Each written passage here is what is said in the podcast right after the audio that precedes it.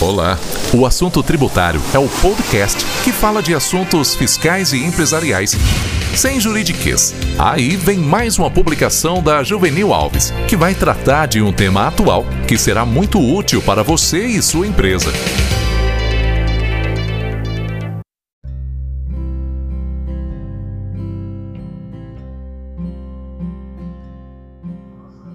O prejuízo que as empresas brasileiras estão tendo com a paralisação do coronavírus, sobretudo em alguns casos que nós entendemos que há abuso de decretos, poderá ser compensado no futuro com tributos? Não. A obrigação tributária ela não pode ser compensada com eventual direito indenizatório. Portanto, estou muito certo que você deve acumular agora, numa planilha muito bem feita, todos os prejuízos que está tendo na sua empresa com a paralisação do efeito chamado coronavírus.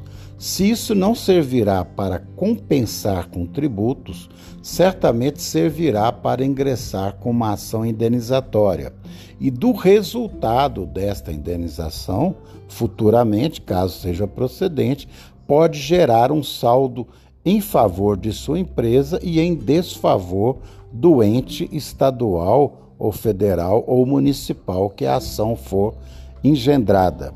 Portanto, é importante agora formar uma correta planilha de tudo que está acontecendo com o prejuízo decorrente de alguns abusos de decreto dos governos, que inclusive Alguns deles são flagrantemente inconstitucionais.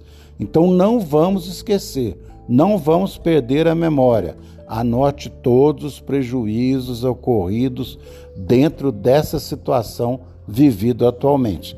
Eu sou Juvenil Alves, do podcast blog O Assunto Tributário.